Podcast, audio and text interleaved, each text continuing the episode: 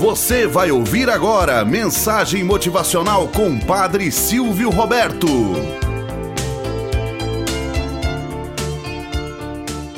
Olá, bom dia, flor do dia, cravos do amanhecer. Vamos à nossa mensagem motivacional para hoje. O filho honesto. Conta-se que certa vez um pai resolveu testar a honestidade de seus filhos. Por isso os reuniu e fez-lhe uma pergunta: o que vocês fariam se estivesse caminhando e achasse uma bolsa cheia de dinheiro caída na estrada? Eu a devolveria ao dono, disse um filho. A resposta dele foi muito rápida. Precisou descobrir se ele realmente pensa assim. Pensou o pai.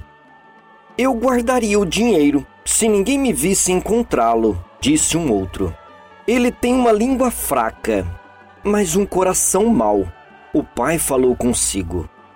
Bem, pai, disse o terceiro filho, para ser honesto, acredito que eu ficaria tentado a guardá-lo. Por isso, eu rezaria a Deus pedindo que me desse forças para resistir a tal tentação e para fazer a coisa certa. O pai suspirou profundo e pensou: Eis um homem no qual todos podem confiar.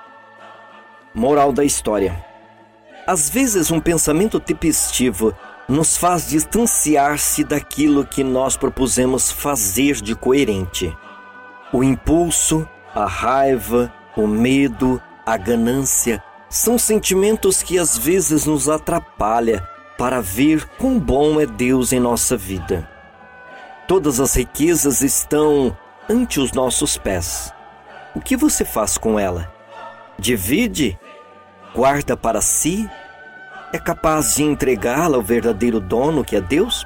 Como que você se apresenta diante dele?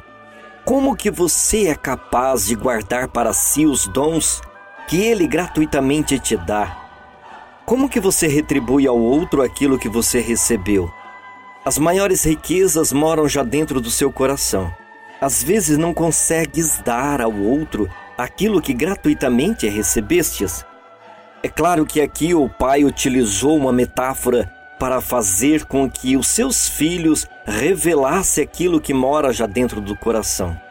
As diversas formas aqui de filhos são comparados a cada um de nós, que ao encontrar belos e maravilhosos tesouros, às vezes nos comportamos como aquele que guarda para si, aqueles que é capaz de procurar o dono, Aquele que disse: Eu não sei o que fazer, mas eu rezarei todos os dias para que ele me mostre, no justo discernimento, o que devo fazer.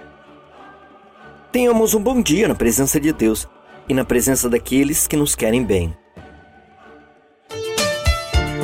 Você acabou de ouvir Mensagem Motivacional com o Padre Silvio Roberto.